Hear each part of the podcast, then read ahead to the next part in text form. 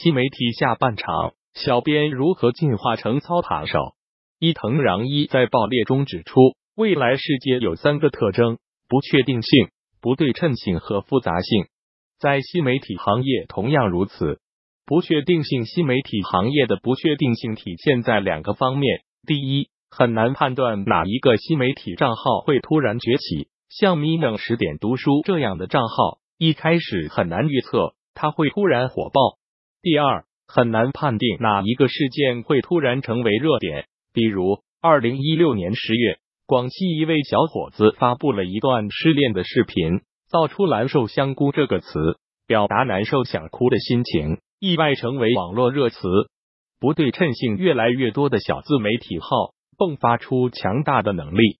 例如，文章日常阅读数只有一两千的翻迷兔，在发布薛之谦“我是真的想和你共度余生”这篇文章后，阅读量达到五百七十万。涨粉量近二十万。复杂性之前，新媒体运营格局是双微模式，微信和微博。从二零一八年开始，抖音和小程序强势崛起，新媒体矩阵成为标配。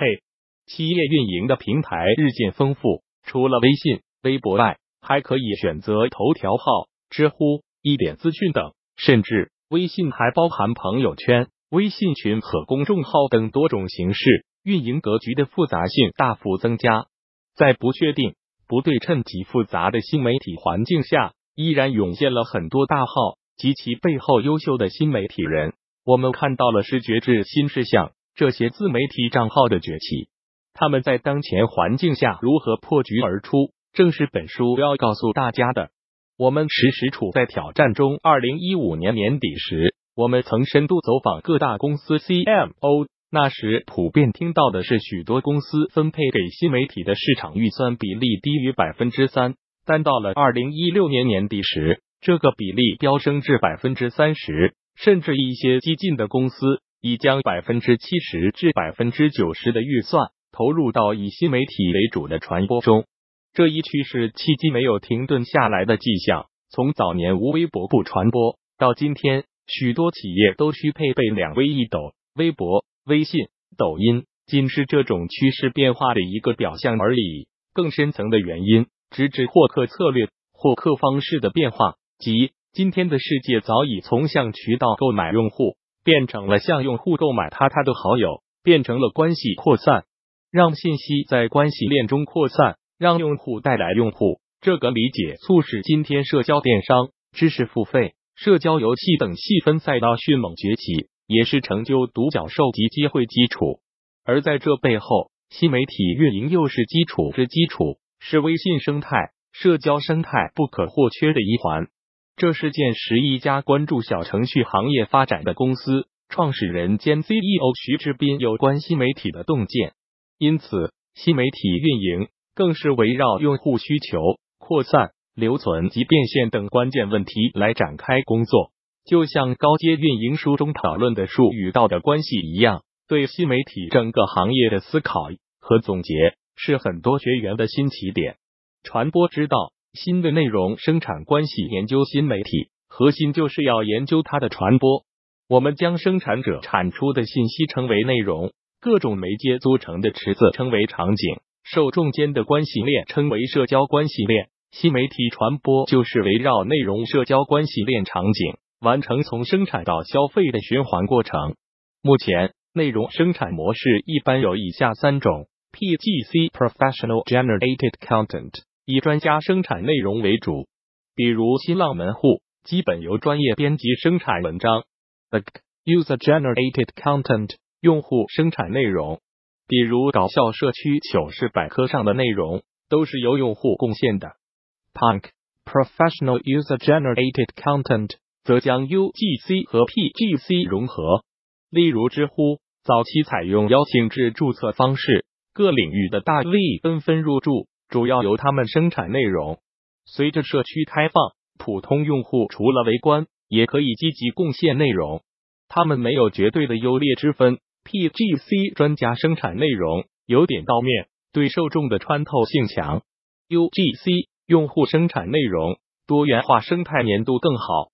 而 PUGC 结合了两者的优点，由于社交的多元化，P 和 U 的界限也越来越模糊。在合适的情景下，三者可以互相转化。正如以下案例所示，因为歌手萧敬腾一去某个城市开演唱会时，这个城市就极有可能下雨，所以萧敬腾被称为雨神。有一次，他在北京开演唱会之前发了一条微博：“北京的朋友们在哪了？我在五棵松体育馆等你们。”随后，网友借题发挥，写出了很多段子。萧敬腾是歌手，生产的内容属于 PGC。网友们借题发挥后，通过 UGC 又生产出新的内容。在这个过程中，PGC 转化成 UGC，进入 WEB 二点零后。信息流动从单向变成了多向，因而，在内容传播时，社交关系链随之改变。从社交维度，人和人的关系可以分为三个方向：一对一、一对多和多对多。要一对一的关系，单个用户之间、用户间的社交关系会经历建立、维系、加深、减弱和解除这几个阶段。我们假设一个场景：A 非常喜欢明星 C。在微博评论区找到了同样喜欢 C 的老乡 B，两人很投缘，互相加了微信好友，关系链形成。A 看到 C 到当地城市开演唱会的消息，于是邀请 B 一块前往，关系链进一步增强。B 出国，两人很少联系，关系链减弱。后来 A 在 B 的朋友圈发现 B 喜欢另一个明星了，这个明星恰好是 A 不喜欢的。所以 A 把 B 删掉了，关系链解除，这是一个完整的单点间关系链的变化。当然，更多的是碎片式的关系链变化。比如，我觉得 C 唱歌很好听，就关注了他的微博，但是后续没有和他的粉丝互动。一对一关系链多存在于单个用户之间，关系更加私密和直接。企业做个人微信号的原因之一，就是可以和用户建立一对一的关系链。二一对多的关系，社交货币一对一属于点对点的社交，但在社交媒体上，更多的场景是一对多。如何理解一对多的传播？我们可以从两个问题入手：即人们为何会产生群发这类动作，以及是如何传播的。用户群发或主动表达的行为，可以用社交货币的概念解释。知名营销人李教授提出触发社交货币的几种行为：寻找谈资。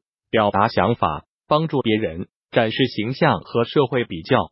支付宝每年年末都会做年度账单，趣味化的分析这一年中用户的消费行为，如打车花了多少钱，理财挣了多少钱。很多用户会把这些图分享到朋友圈，这个过程就使用了社会比较这一社交货币。一对一的传播不涉及传播量，但在一对多的传播中，由于每个用户好友数不同。所以影响力不同，关系链中有两个因素：连接的广度、连接点数和深度、连接层数。按照这两个因素，我们把用户分为四类：内行 AMP、联系员 AMP、推销员、推销员、联系员和其他。一对多的传播路径通常是内行发起联系员扩大传播层级，推销员完成普及。马尔科姆格拉德威尔曾提出个别人物法则。其传播过程涉及三类重要的人：内行、联系员和推销员。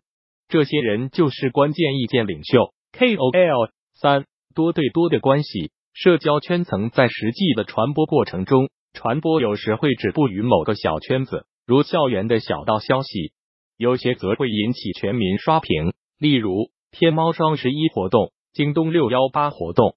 造成这样差异的原因，一方面和内容有关。另一方面，和传播能影响到的圈层有关。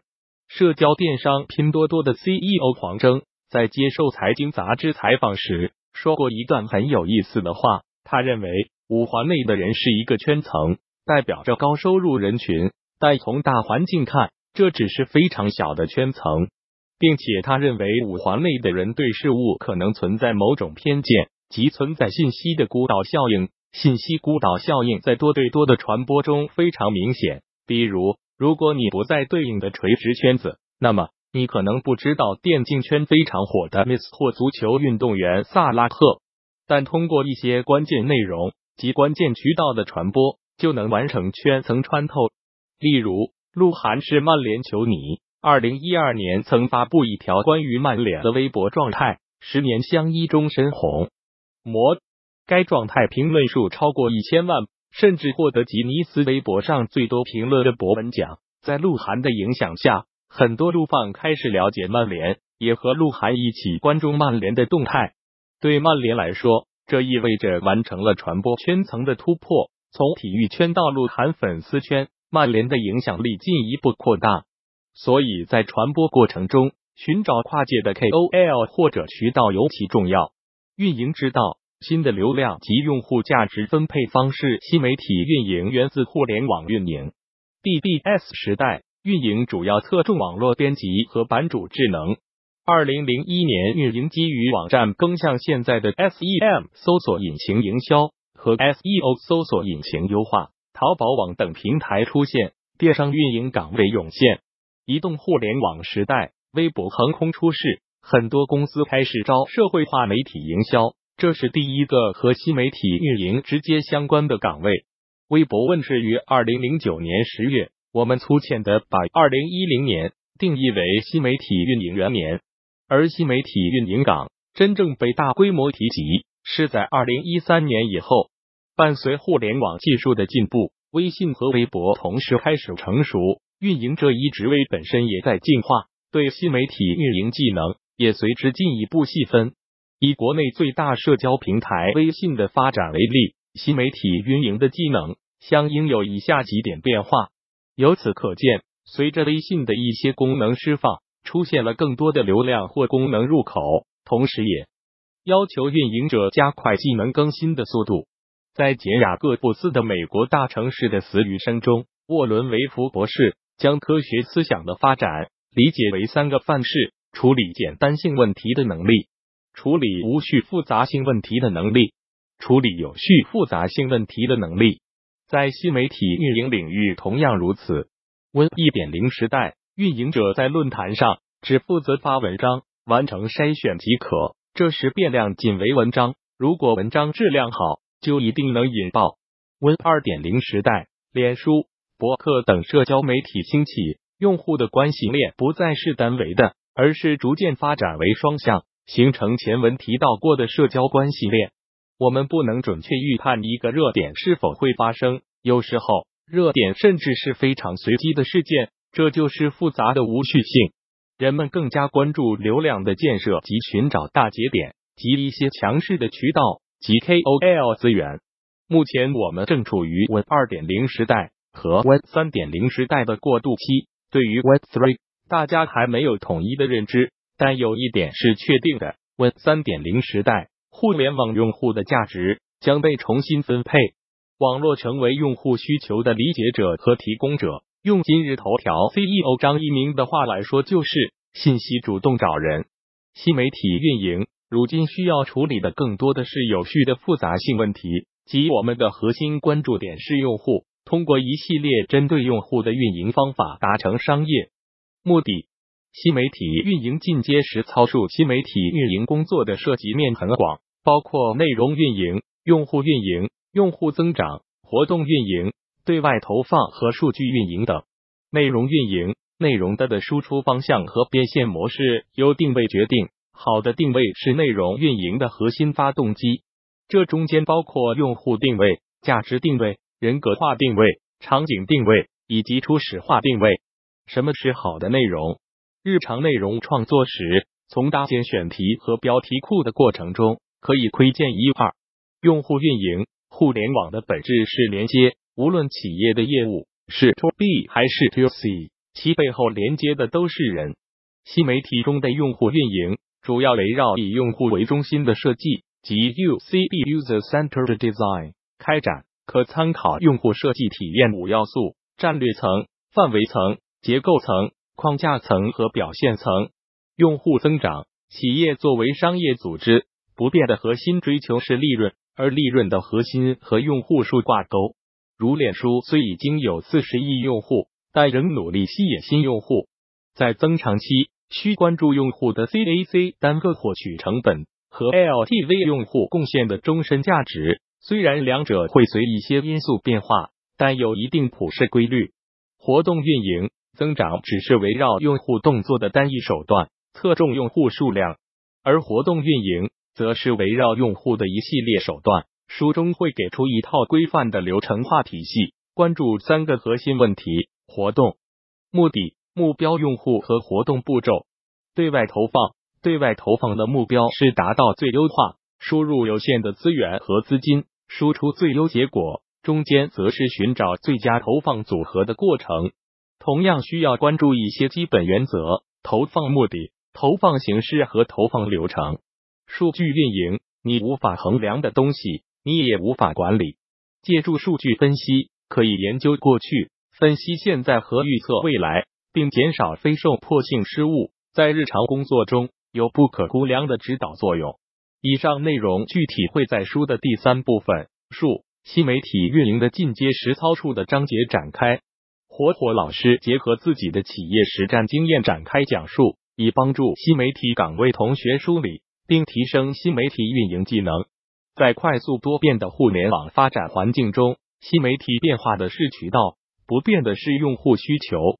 新媒体运营最核心的本质就是找到用户、渠道特性、内容三者间的最佳结合点。以实现用户价值和企业价值的双赢。黄天文和火火如是说。